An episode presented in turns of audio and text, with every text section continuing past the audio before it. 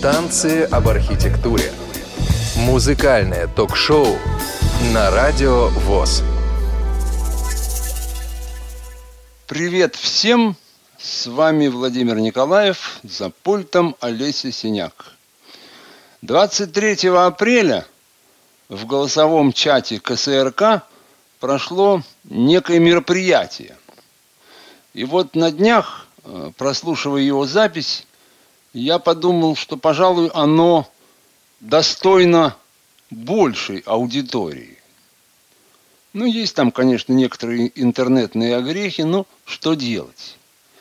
Хотел бы выразить большую благодарность Юрию Белкину и Павлу Шнейдерману, которые приняли некоторое участие в этом мероприятии. Повод у нас сегодня весьма печальный. В результате коронавирусной инфекции ушел из жизни величайший саксофонист Ли Конец, который олицетворял собой, я не ошибусь, если скажу, эпоху в джазе. И поэтому мы решили собраться, чтобы поговорить немножко о нем и познакомить вас, кто не знает, с его музыкой, потому что коллекция Володина, она представляет его творчество в таком объеме, в котором я думаю, мало где представлено. И думаю, что, несмотря на то, что музыка будет незнакомая, а может быть даже непростая для кого-то, но это будет, тем не менее, и интересно, с одной стороны, а с другой стороны мы просто отдадим дань памяти этому великому музыканту. Я хочу сказать от себя пару слов. Я где-то, наверное, недели две назад разговаривал со своим одним приятелем, ну и мы с ним обсуждали, конечно, все эти вопросы там коронавируса и всего прочего, как сейчас все, наверное, чаще всего обсуждают. И вот мне этот приятель говорит, ну, мы сейчас с тобой, и все мы, большая часть, слава богу, находимся в состоянии наблюдения некого трагического, может быть, в каком-то смысле апокалипсического сериала. Но пока мы являемся все-таки его зрителями. Меня спросил, ты, у тебя есть какие-нибудь в твоем окружении люди, которые уже или там где-то на подходе? Я говорю, у меня нет. Он говорит, у меня нет. Ну, значит, пока мы с тобой зрители. И если, не дай бог, что-нибудь, то мы окажемся уже более-менее действующими лицами или какими-то соседями действующих лиц. И вот мы с ним это поговорили две недели назад, а 16 числа я зашел с утра в YouTube. А я вообще вам хочу сказать, что для меня последние шесть лет Ли Конец это, ну, главное для меня в музыкальном мире фигура. Я, в общем, занимаюсь его изучением, копанием, исследованием и все такое. Вот, вот поверьте мне на слово, каждый раз, когда я включаю компьютер, первое, что я делаю в течение последних шести лет – это захожу в YouTube и набираю Лейконец. Ну вот, это мое отношение. И вот я набрал 16 и увидел это. И вот я подумал, интересно, теперь-то я уже действующее лицо сериала или еще зритель? Нет, уже не зритель, потому что Лейконец для меня лично это... Понимаете, этому человеку было 92 года. То есть вот умирает человек в 92 года. Вроде бы это не очень удивительно. Возраст большой. Но в чем особенность данной ситуации? Дело в том, что этот человек, этот музыкант на свои 92 года был в действии. Он продолжал играть, ездить и выступать. И ничто не говорило о том, что вот уже где-то там, как бы, что-то близко. И вот, чтобы вот именно от этой заразы погиб этот гениальный музыкант. Дальше я стал смотреть и выяснил, что, оказывается, от этого умерло огромное количество уже музыкантов по всему миру. И вот, в частности, ну, Ли умер 15 апреля, а 1 апреля умер один тоже старейший, замечательный гитарист Баки Пиццарелли. И вот я хочу, так сказать, чтобы мы начали с поминовения этих двух музыкантов и массы других, которые уже не буду я перечислять, не имеет смысла это в данном случае.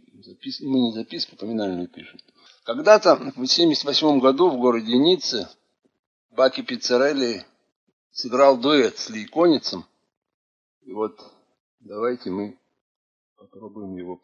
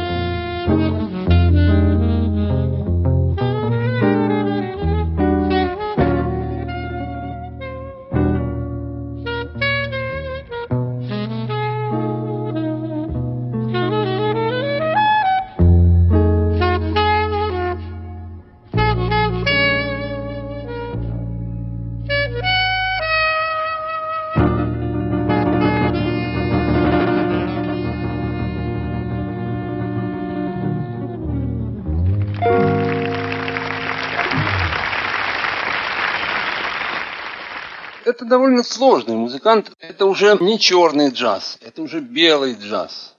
Это уже не танцевальный джаз, это уже интеллектуальный джаз. Уникальность еще этого музыканта заключается в том, что его творческая деятельность занимает 75 лет. Вот вы назовите музыканта, попытайтесь найти еще кого-нибудь, кто бы 75 лет играл. И вот я хочу э, предложить такую ну, просто вот экспериментальный такой вариант. Вот послушать самую первую запись Ли Коница, причем, что самое парадоксальное, запись значит, 45 -го года, там он сам себе, аккомпанируя на рояле, поет э, стандарт I'll Remember April. То есть вот никаких вам саксофонов, а вот такая, даже я даже не знаю, как эта пластинка была записана. То ли это там мама с папой там, то ли еще чего как-то. Но это такая любительская пластинка, в те времена тоже такое, видимо, бывало. В всяком случае, я не нашел никаких э, признаков фирмы какой-то или что-то такого. Ну, в общем, уникальная запись, это довольно смешно, 17-летний пацан. И потом следом сразу же самую последнюю имеющуюся запись, дуэт с пианистом Дэном Тепфером, которая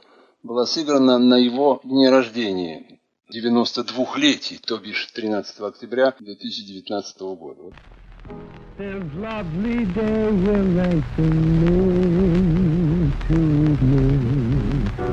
We'll say goodbye to all we've ever had. Alone where we have walked together. I remember April and be glad. I'll be content. You loved me once in April. Your lips were warm, and love and spring were new. but I'm not afraid of autumn and her sorrows. For I remember April and June. Fire will dwindle into glowing ashes. For flames and love live such a little while. I won't forget, but I won't be lonely. I remember April, and I'll smile. I'll be content. You loved me once in April. Your lips were warm, and love and spring were new. But I'm not afraid of autumn and her sorrows, for I remember April and you. Fire will dwindle into glowing ashes, for flames and love live such a little while. I won't forget, but I won't be lonely. I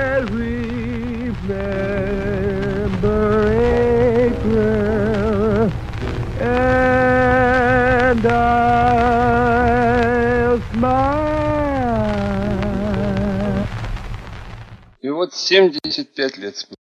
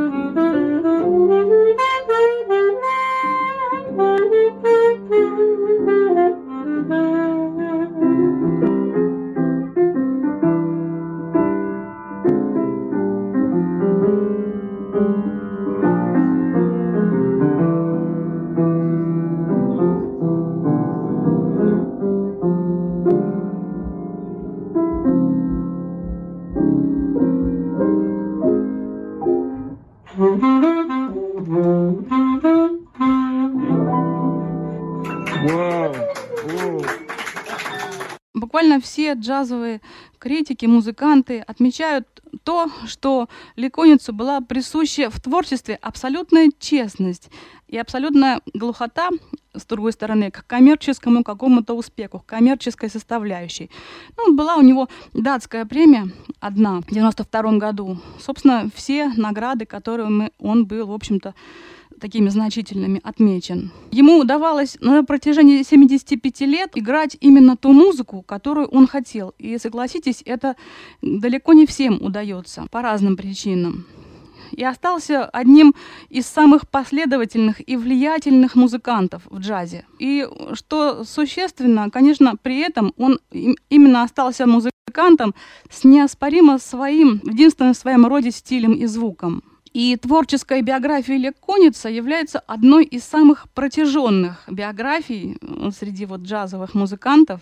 Хотя, с другой стороны, она не наполнена э, такими вот какими-то знаковыми, может быть, событиями, как бывает там то, это, там, третье, десятое, знаете. Человек просто 75 лет играл. Вот он просто играл, играл, играл. И причем э, легче, мне кажется, назвать людей, с которыми он не играл, чем тех, с которыми он играл. Согласитесь, это говорит не только об универсальности, что ли, музыканта, но и о каких-то человеческих качествах, потому что игра с различными партнерами, коммуникативность была, видимо, у него очень хорошая, с другими музыкантами, не только в музыке, но и чисто в человеческом, психологическом плане, потому что игра — это не только какая-то музыкальная причастность, но и какое-то единение все-таки душ, что называется. Ну что, давайте с биографии. 27 -го года, 13 октября, родился Ли Конец в Чикаго в семье иммигрантов-евреев. Отец Абрам Конец из австро-венгерской части Европы. Он был владельцем прачечной. Мать у него была из Пинска. Знаете, Пинск такой есть в Беларуси город. Вот видите, все музыканты, многие великие музыканты джазовые имеют отношение то или иное, в общем, к нашим славянским корням. В 11 лет человеку подарили э, кларнет, далее он освоил тенор-саксофон, а потом и аль-саксофон. Аль-саксофон стал его основным инструментом вот на протяжении 75 лет. Образование он получил в колледже Рузвельта. Начал, значит, как мы уже сейчас сказали, он играть э, в 45 году, так еще пока любительским образом. А первый коллектив, в который он попал уже профессионально, это был такой большой, прогрессивный, можно уже сказать, биг-бенд под руководством Клода Торнхилла, куда он попал, значит, в сентябре 47 -го года. И, ну, тут можно много что говорить. Было много биг-бендов в те времена, но были биг-бенды, которые пытались что-то такое уже экспериментировать, послушавши какую-то французскую музыку, послушавши какие-то прогрессивные вещи, послушавшие там и Шестаковича, чего говорить, и, и многих других, они стали немножечко уже джаз потихонечку превращать из танцевальной музыки в музыку уже для слушания, для ума, для интеллекта. И вот одним из таких биг-бендов был как раз биг-бенд Клода Торнхилла, ну, они постепенно так двигались. Вот Стэн Кентон со своим биг-бендом, он более интенсивно, как сказать, продвигался в сторону прогрессива. А Клод Торнхилл, он так аккуратно, аккуратно и изящно двигался в сторону прохладного джаза. Вот Давайте послушаем самую первую, уже официальную стеклянную пластинку. Она-то для Клода Торнхилла была не первая, но для Ликоница это была первая официально реализованная запись. И вот здесь, я думаю, даже неграмотные и не знающие люди, услышав вот коротюсенькое соло Ликоница, сразу его опознают. Потому что этот звук спутать ни с чем нельзя.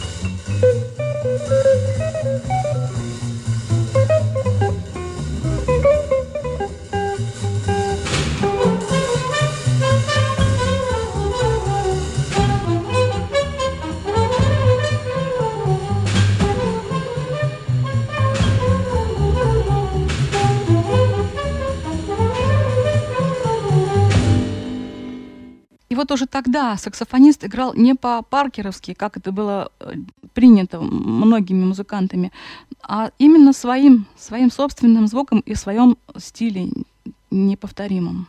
На самом деле, во многих источниках пишут, что Ликонис это единственный саксофонист, который избежал влияния Чарли Паркера.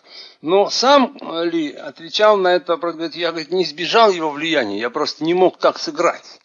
И они хорошо общались с Паркером, и, в общем, у них были вполне дружеские отношения.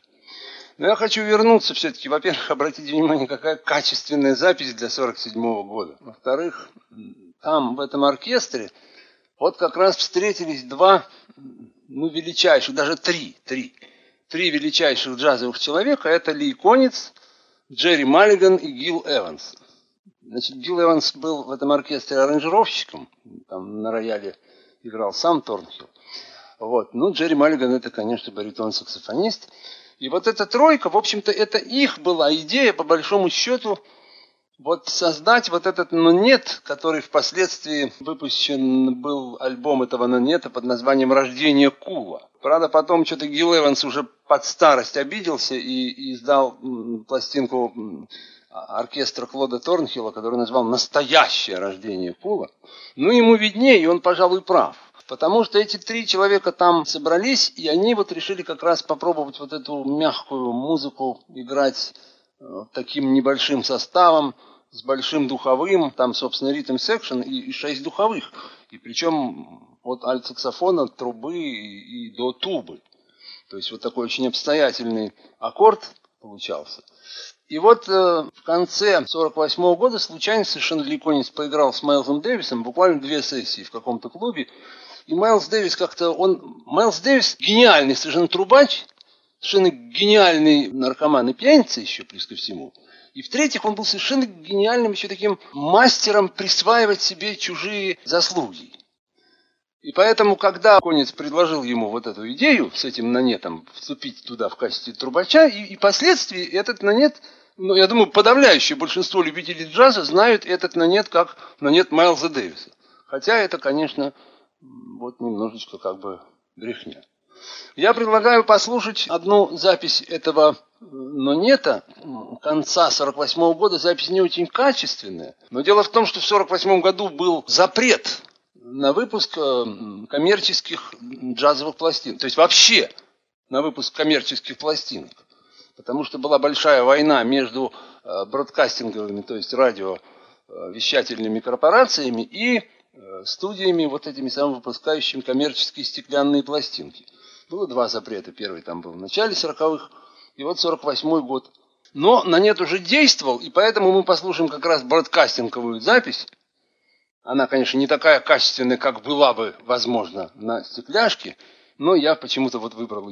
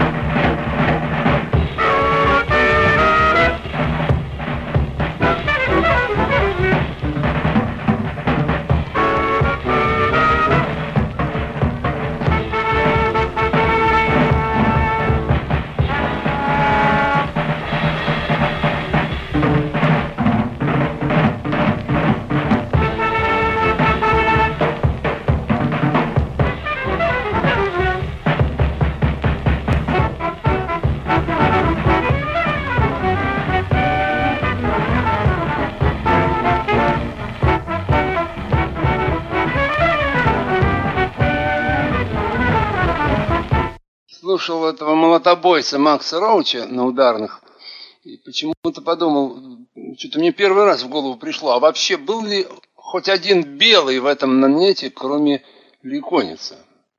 Маллиган – негр, Дэвис – негр, Макс Роуч – негр, Джон Льюис – негр.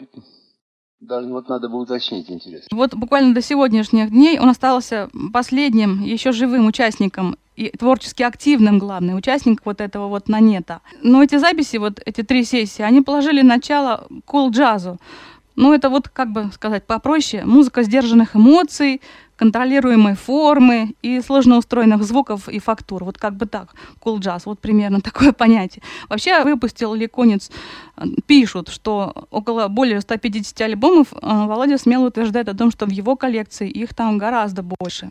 Он, как сказать, являлся участником вот многих э, таких вот нововведений. Вот этот самый прогрессивный биг-бенд, вот э, рождение Кула, этот, но нет. И вот тут же в то же время, в 49 году, произошло легендарное знакомство э, Ли Коница с знаменитым нашим незрячим пианистом Ленни Тристана. Конец считал его своим учителем.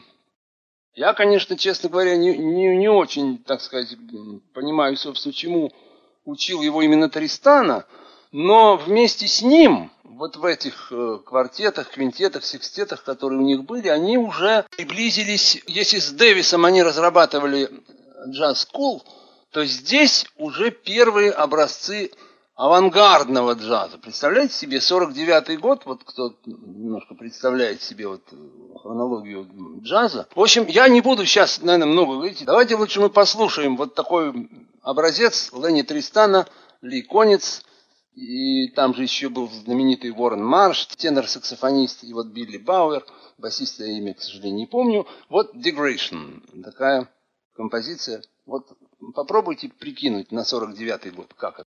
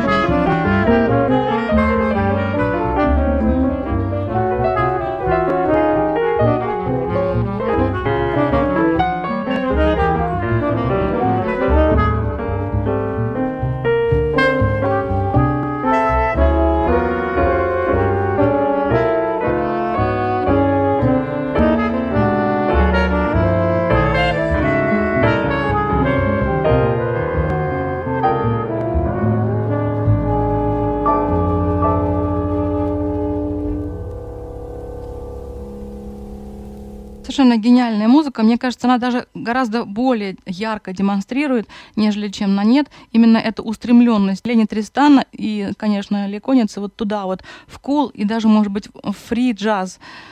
Это очень такие хорошие вот э, проростки, что ли. В то время это как раз было очень-очень вот еще пока редко, мало, и они вот как раз, я думаю, были родоначальниками а, или одними из вот этого стиля, направления. Да, конечно. Ну, тут нет слов. Тут надо либо понял, либо не понял. Тут других вариантов нет. Понимаете, если идти по всем вехам и вообще как бы останавливаться на всей этой долгой жизни ликоницы, то мы в общем-то, до утра не закончим, я-то готов.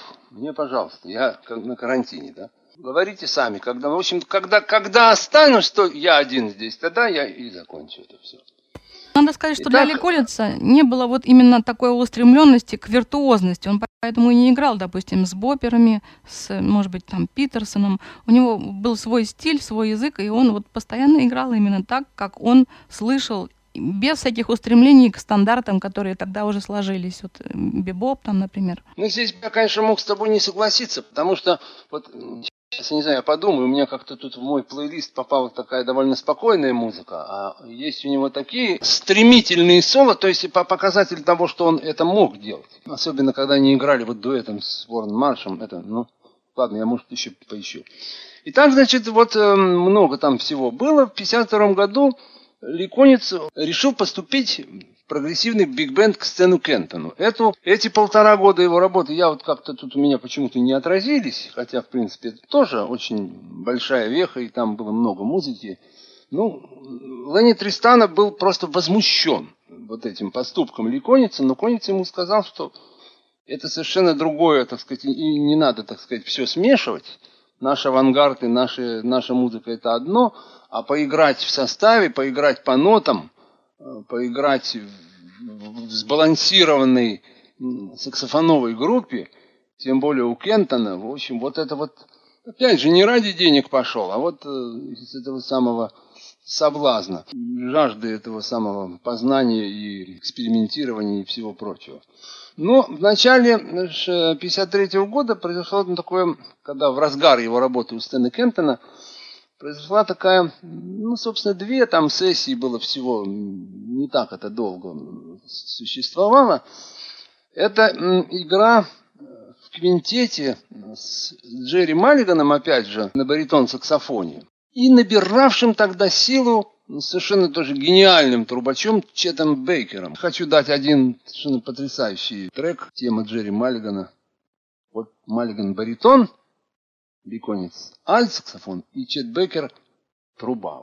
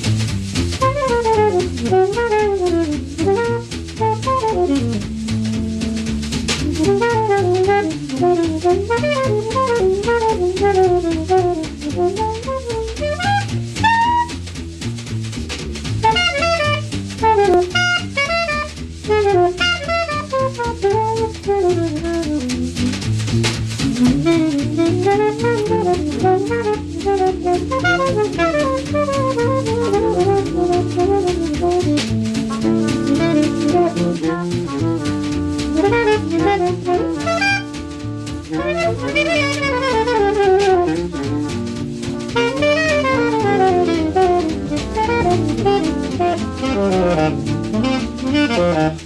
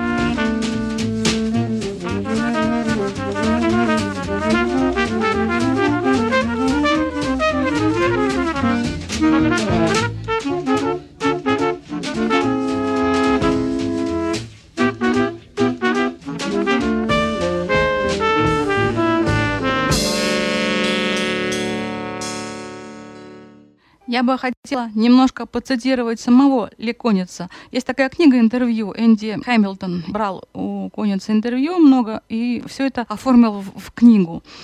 Вот Конец говорил, все очень скромно, у меня никогда не было больших денег или больших продаж. Так что я просто играю, меня воспринимают как своего рода старожила. Отсюда некоторое уважение и возможность выступать, и это прекрасно. Музыканты вспоминают, что попасть в число его учеников было довольно сложно, но если кто-то попадал, то после буквально нескольких занятий мировоззрение ученика менялось кардинально, то есть просто пересматривались, видимо, все позиции благодаря такому вот влиянию очень исключительному музыканта. В составе оркестра Стэна Кентона в 1953 году, конечно, было очень много гастролей. И вот занесло этот самый оркестр в Швецию. И там в то время уже набирал силу вот такое понятие, как шведский биг-бенд. Это, вообще-то говоря, не шведское, конечно, изобретение. Это шло все равно оттуда, с, с западного берега, с Вест-Кост Саунда американского. Но шведы как-то очень они это ощутили и сумели вот эту мягкость даже немножко, так сказать, усугубить. То есть там обязательно должен быть баритон, саксофон, такая большая саксофоновая бригада. Ну, может быть, там тромбон с трубой, а, а то и без них – и, в общем, много было там таких вот составов мягких, которые, конечно же, представляли именно направление прохладного джаза. И вот там как раз э, Конец познакомился с замечательным баритон-саксофонистом Ларсом Гулином. А вот теперь тема Late Summer, где играют и Конец, и Ларс Гулин, и, по-моему, еще из великих. Thank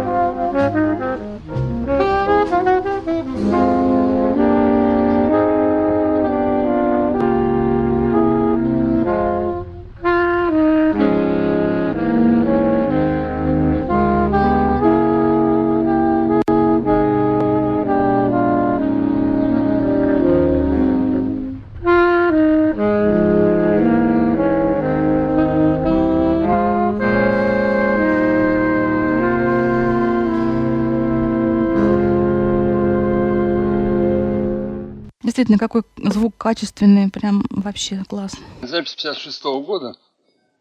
Тут я сейчас немножко, пока музыка играла, я ну, понял, что следующий трек, который у меня стоит, он вообще-то очень, так сказать, сходен с этим, и мне пришлось как-то скоропостижно что-то переосмысливать. Что же касается Ли Коница как композитора, то как-то вот у него, вот если вы обращаете внимание, у него и импровизация это такая, именно обыгрывающая мелодию. И чаще всего, вот есть люди, которые импровизируют, то есть вот слушаешь джазовую пьесу, и совершенно, ну, а, можно тему изменить, а импровизацию он будет играть, в принципе, ту же самую, и это будет оправдано. В случае Конница, все-таки, если внимательно слушать вот именно сольные куски и как-то их пытаться анализировать, то все-таки, вот если уж он импровизирует на эту тему, то и соло именно обыгрывает именно эту тему. Но не был он вот гармонистом, он очень любил э, делать такие вещи. Вот э, Чарли Паркер начал это дело.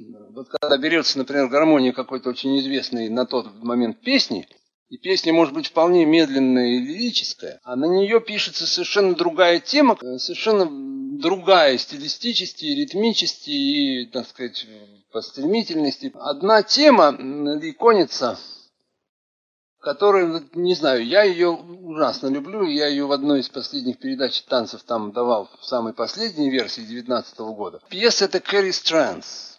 И вот я вам сейчас хочу предложить сначала версию 2003 года с Барго Джаз Биг Бендом. Это довольно громко звучит.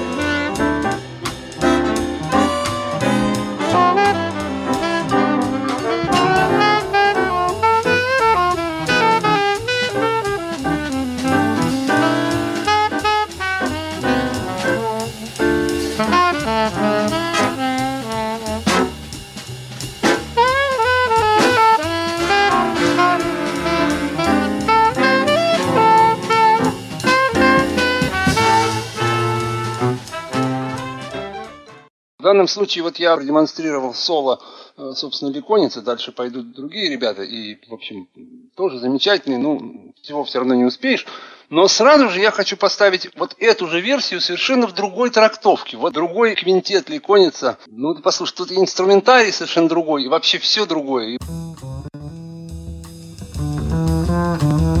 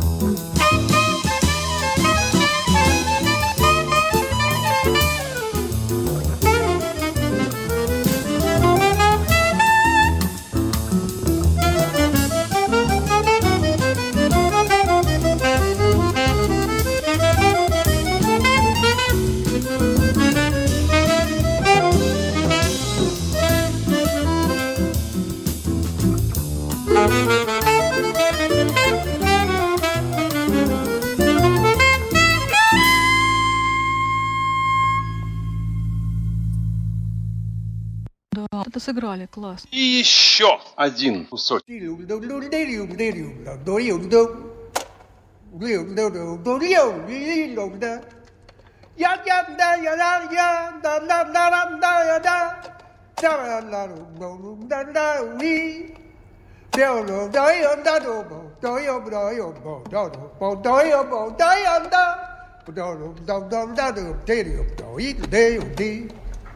Oh dear, do rio, oh dear, do rio, oh dear, don't. you don't know, da don't da da ya.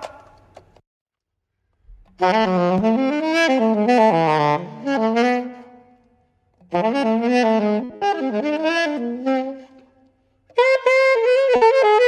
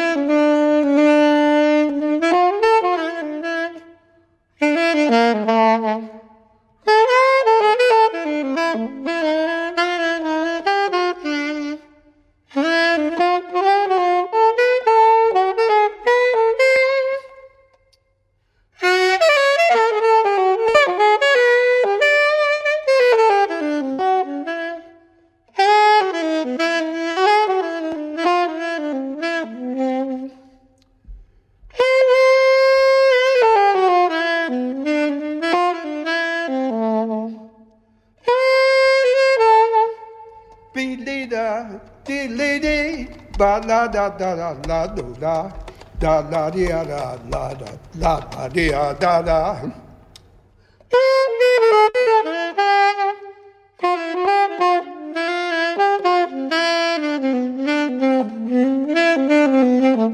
Dee da da da da da dia da da dee da da da da ee da ya.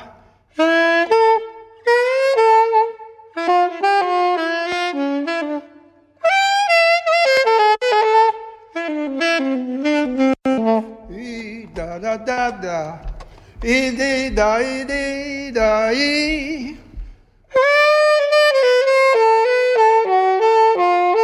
Ee, da ee dee da da ee da ee dee la la ee.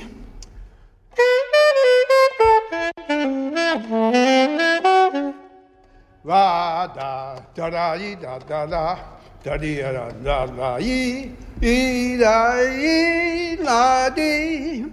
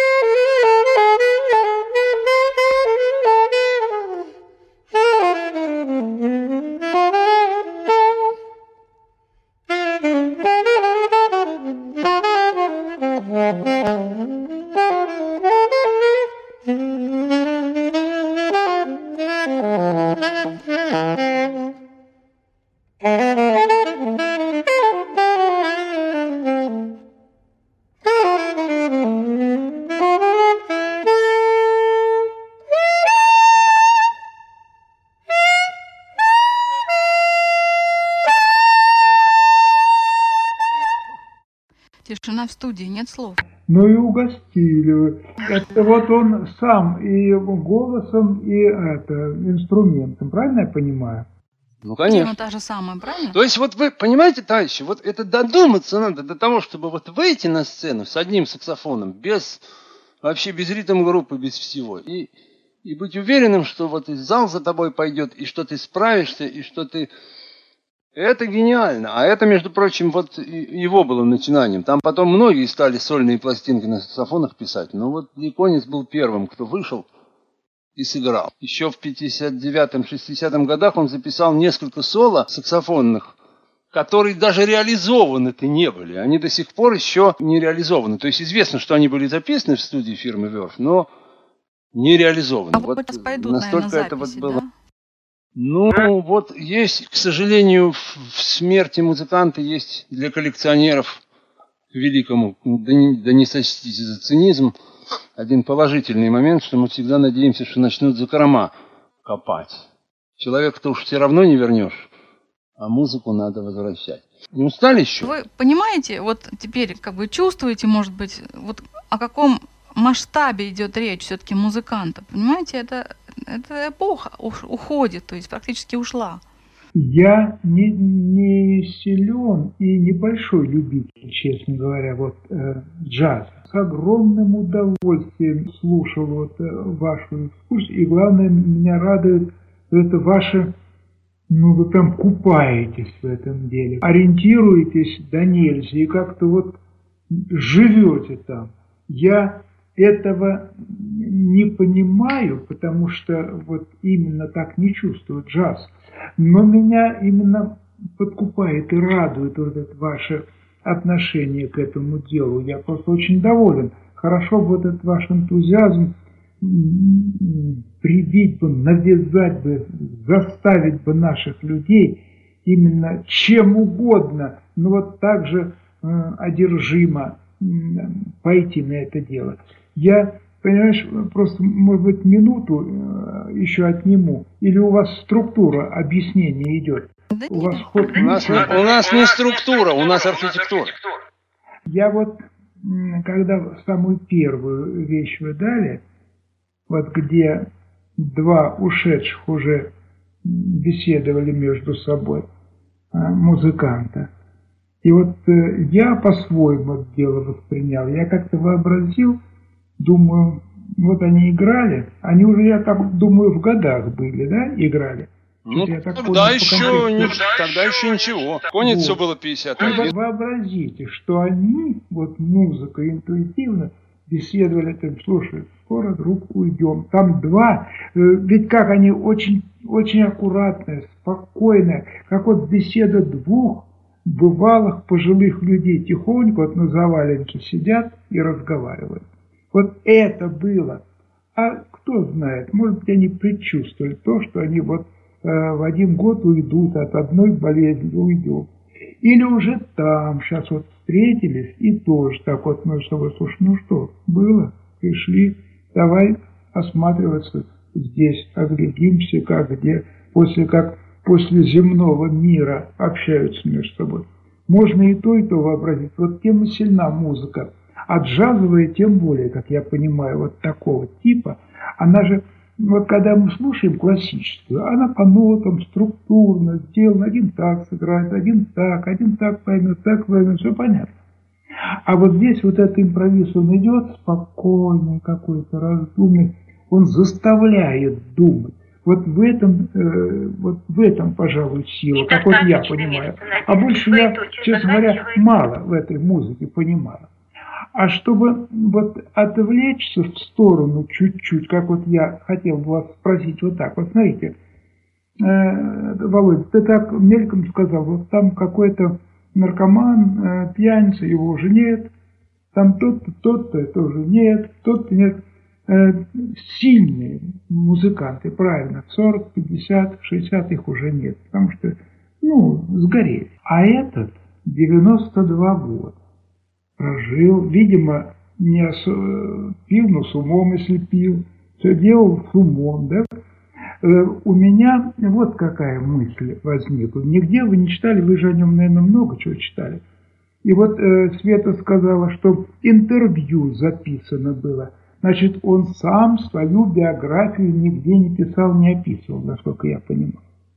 Значит, он музыкант, как у нас Нелька Грибкова как-то говорил, помню, мы общались там в музыкальной школе. Она, ой, да не все с закидоном, это имеется в виду про этих всех э, духачей. Вот.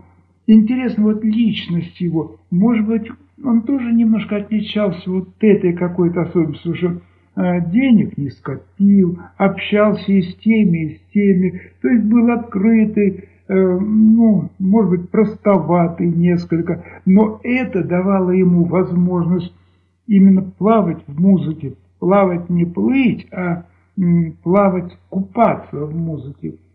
И как бы пронести себя, не связав ни с тем, ни с тем, а, так сказать, с Богом и с музыкой. И своим, так сказать, закидонством. И 92 годика оттопал по жизни и заставляет вас вот так вот думать о себе. И мир заставит думать о себе. И, собственно говоря, слава Богу, за этот след, э, за такой след по жизни любой бы из нас, по-моему, отдал бы все. Юра, Я понятно. Спасибо, Юрий Николаевич. вы прям находка для шпиона. Вообще, я вас слушаю всегда с удовольствием просто. Так- тогда знаешь что? Я тебе, э, тебя разочарую. Я э, в публи- в публицистике пишу. Э, Если в поисковой строке не лень, найди блог незрячего публициста. И вот там я каждую недельку бросаю по штуке, э, небольшой такой, по политике. И там же у меня есть ссылки, я эссе пишу и в эти библиотеки, онлайн-библиотеки кидаю. Штуку 8, по-моему, кинул, тематические. Тоже то о политике, то это. И вот там как раз вот э, полнее вот э, посмотришь. Кстати, очень много читают вот в онлайне мои эссе. Когда, когда говорят, что Россия перестала быть читающей страной, не верьте, все брешут наши недруги. Читают и много. Я не удивляюсь. Я бы сама Ну, почитала. Мы э, поищем. товарищи, мы что, возвращаемся? Значит, Ю- Юрий Николаевич, э, я хотел сказать, что, ну, Это я просто для разрядки я, свое я- я понял, я понял. Это нормальная па- пауза, она нужна была пауза, и в каком качестве она выполнена, это не столь важно. Вопрос, значит, в том, что, ну, понимаете, ликонец это стопроцентный. Меня уже парочку раз упрекнули после танцев об архитектуре в национализме. Но это же бред. Какой у меня национализм? Просто если мы говорим о музыке, о музыкантах, то национализм, по-моему, немножко не в этом выражается. Если я, например, подчеркнул, что кто-то армянин, так э, что ж такого? Это что, уже национализм? Ничего страшного нет. Так вот, ликонец – это настоящий еврей. Вот в высшем смысле этого слова. Семья у него замечательная ведь была. Несколько детей, там что-то штук пять. То есть он даже два года вообще... Вот есть два года, э, 62 и 63 когда он вообще не сделал ни одной записи. То есть он жил в семье, он занимался, э, так сказать, э, детьми малыми, и вот занимался этим делом, и ну и там по вечерам где-то там около дома подхалтуривал просто вот, просто с любителями, музыкантами так, копейку так напарно косил в соседнем кабачке. Два года, вот этот гений, да?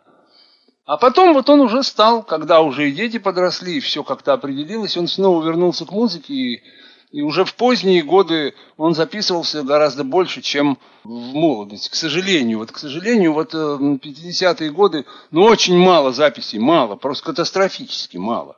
Вот в можно- 80-х, 90-х у него были годы, когда выходило по, по 7-8 альбомов в году. Ну давайте все-таки что-нибудь еще послушаем. сказать Вот. еще можно на эту тему? а, Давай. еще? Ну, просто, э, может, действительно, я тоже хотела сказать, что человеку удалось себя сохранить благодаря вот тому, что ты говоришь. Но я хочу сказать, что Ликонец был человек не- непростой, а с таким хорошим, ненавязчивым юмором. И вот, что касается самой идентификации вот этой еврейской, вот он, когда его просили на сцене сыграть что-нибудь еврейское, он не играл такого ничего. Он говорит, знаете, я, говорит, играю вот еврейских композиторов Джорджа Гершвина, Джерома Керна, и, говорит, без этой музыки работать бы мне в папиной прачечной. Конечно, я подозреваю, что вот настоящего еврейского образования он все-таки не получил. Поэтому, конечно, он... Хотя есть, между прочим, один альбом, я вот его тут не задействовал в этом плейлисте, но все задействовать невозможно, где он играет там какие-то еврейские темы. Но если уже, когда мы закончим, кто-то заинтересуется, я, конечно, могу и пошукать, у меня как бы все под рукой. Сейчас я хотел, опять же, в память о Ликонице еще сказать все-таки одну вещь. Что этот человек очень любил различные составы. У него были биг-бенды, и вот эти нанеты, секстеты, септеты, там любые тентеты, в общем, бог знает что. Ну и, конечно, было максимальное, ну вот и соло, вот мы уже тоже сказали, что и соло он играл, и начал это дело.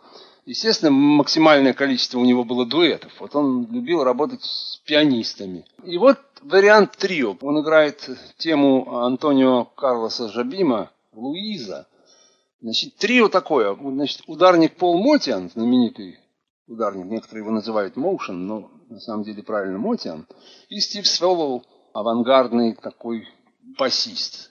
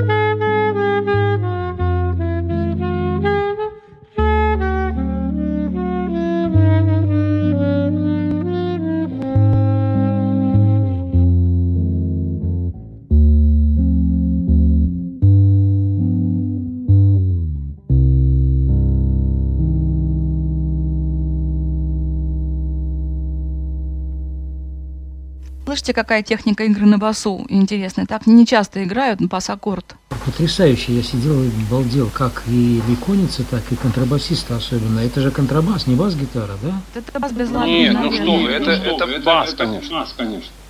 Ну, смысле, может, даже бас- шестиструнный. Ну не контрабас, контрабас, конечно. Понятно. Не-не. Я удивлялся, почему он такой певучий, вообще звук потрясающий. Ну и мелодия фантастически Я, красивая. кстати, такого стандарта не знаю, да, очень классно. Спасибо Нем- тебе. Немного Володя. нас осталось. Володя, а можно тебя Вот, спросить, или я тебя собью? Вот у меня вопрос есть один. Ну давай, давай. Ну, Чё? если собью, ты скажи тогда. Ну вот просто пишут критики о том, что с возрастом Леконец все-таки стал больше уходить туда вот в авангард, в ощущение там развала формы, стал привлекать молодых музыкантов м, к этому делу, или его стали приглашать. То есть вот он пошел вот с тенденцией туда, вот в это направление. Или все-таки ты так не можешь сказать? Ну, я-то так, конечно, не могу сказать, потому что ведь мы вот слушали запись с Тристана, допустим, Ну да. 49-го года, да? Так вот, и параллельно мы слушали, допустим, э, там, Джерри Маллигана, допустим. Ну, а что дальше? А дальше он просто развивал параллельно вот и это, и то. Ну, вот это, например, вот это Луиза, это запись 99-го года, например. Это я говорю, какой почему они так авангард? пишут? Я не понимаю. Ну, Просто человек ну, мог ну, работать что- параллельно в нескольких стилях. Параллельно он шел. У него же есть альбомы, например, альбом с музыки Скрябина, есть альбом музыки французских композиторов 20 века, фирменные альбомы там стандартов Роджерса, Портера и, Гершвина. Гершвинский альбом это вообще очень специфический, это, как сказать, 12 взглядов на Гершвина, это 12 в дуэте с э, Франко де Андре, пианистом итальянским. Тут я даже не стал из этих альбомов ничего брать, потому что это надо слушать полностью, потому что это концептуальные альбомы, то есть джазовые концептуальные альбомы. Ну и были, с другой стороны, много и просто каких-то концертных пластинок, которые просто вот играет стандарты один за одним и играет. Мелодия Гершвина «Summertime», все знают. У нас она называется «Колыбельный». Вот я тебе сейчас поставлю версию вам, то есть поставлю версию м, Коница. Значит, это трио, итальянский пианист Стефано пе- певица Тициана Джиглиани и Конец. Такое трио. Вот скажи, это авангард или нет?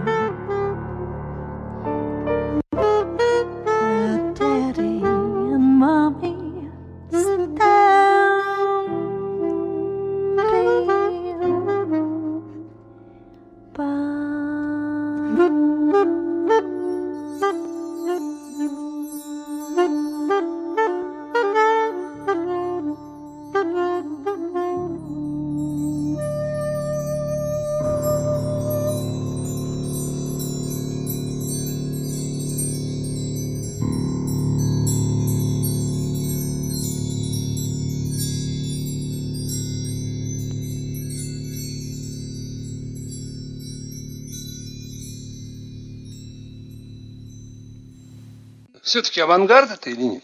Да трудно сказать, не очень-то. Просто трактовка, вот такая трактовка. В принципе, любопытно вот слушать, интересно. А так я мало что смыслю в этих ваших авангардах или в сцене Тристана это больше было похоже на авангард. Нет, ну какие-то элементы, наверное, все же есть авангарда, но... Время уже к концу. Давайте тогда. Сейчас вот я как бы из, из того, что мне бы хотелось очень больше всего, чтобы прозвучало, пусть прозвучит все-таки еще одна гениальная музыка. А там уж посмотрим. Если кто еще что захочет, значит тогда поговорим.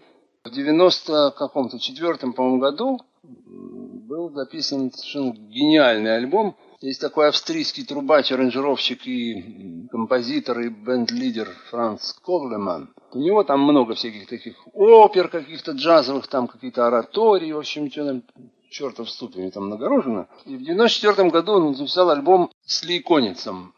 Пригласи, собственно, не то, что записал с Лейконицем, а именно пригласил вот его для, для записи этого альбома, скорее вот так. Который назывался We Thought About Duke. Мы думали о Дюке, конечно же, об Эллингтоне. И вот начинается этот альбом одной такой очень замечательной темой Дюка Эллингтона «Lament for Javanet».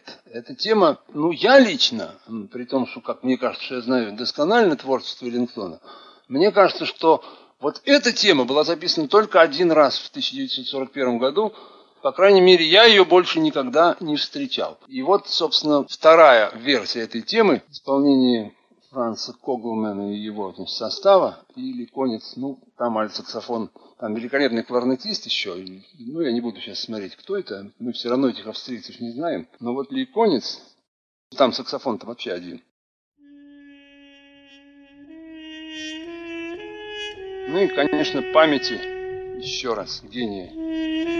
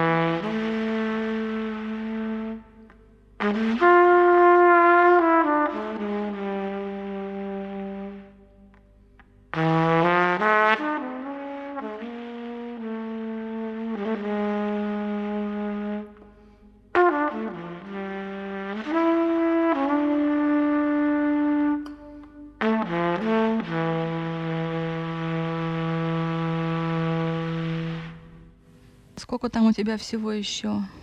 Володя, а что это прием такой? Вот э, почему шипение такое м, со- Ну, конечно, прием. Судон называется. Света, вот меня интересует, сейчас я вот все-таки поставлю уже там, сказать, что называется, все свободны, всем спасибо. Но я все-таки тебе поставлю одну вещицу со струнным квартетом. Может, ты опознаешь композитора? Ну, спросил.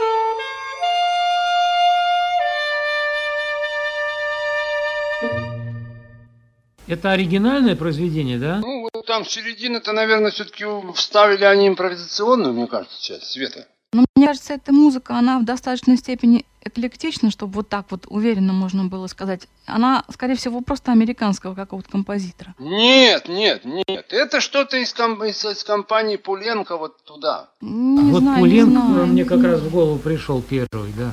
Потому что, скорее всего, это он и есть. Ну вы профессора, мне с вами э, даже страшно быть. Но даже так, Во- Володя, пожалуй, профессор, а Света, наверное, доцент. Но вы все равно молодцы. Академ, ну можете академ. Или, или А Паша, или а. Паша, а Паша старший научный сотрудник. А я так, так. Как максимум. Молодцы, ребята. Я Спасибо. оставлю. Я так хорошо с вами пообщался. Спасибо Вот и вам огромное. спасибо. Сразу Ну чувствуете ладно, ну единомышленники, да? Ребят, спасибо вам огромное. Володь, ты зря переживал. Я поздравляю с очередным успехом. Ладно, ребята, тогда, значит, если больше никаких вопросов в комментариях не будет, в заключении все-таки еще раз послушаем Darn, Darn the Dream, стандарт, Ликонец, чтобы он и попел, и поиграл, а потом уж и все.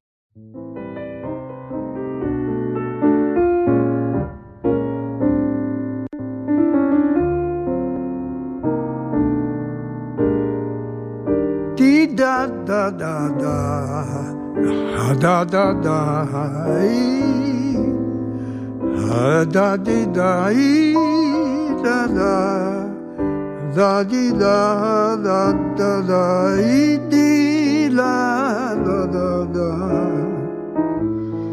Da di la da da da da ee, da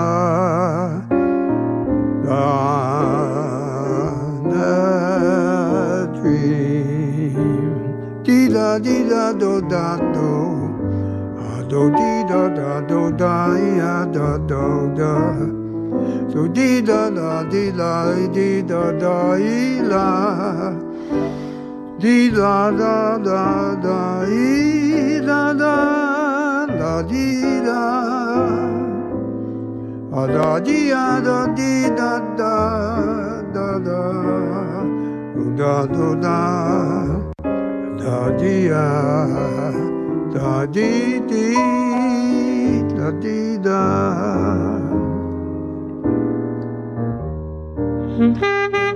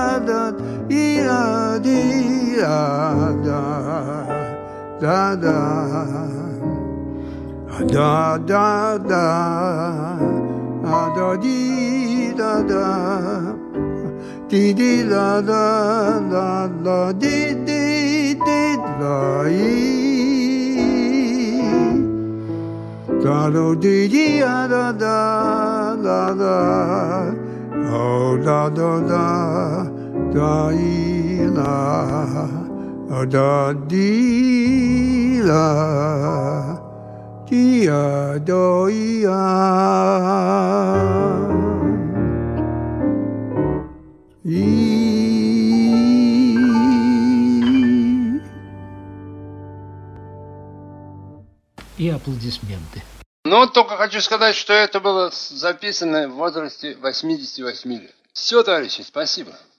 Спасибо, Спасибо вам. тебе, Вова.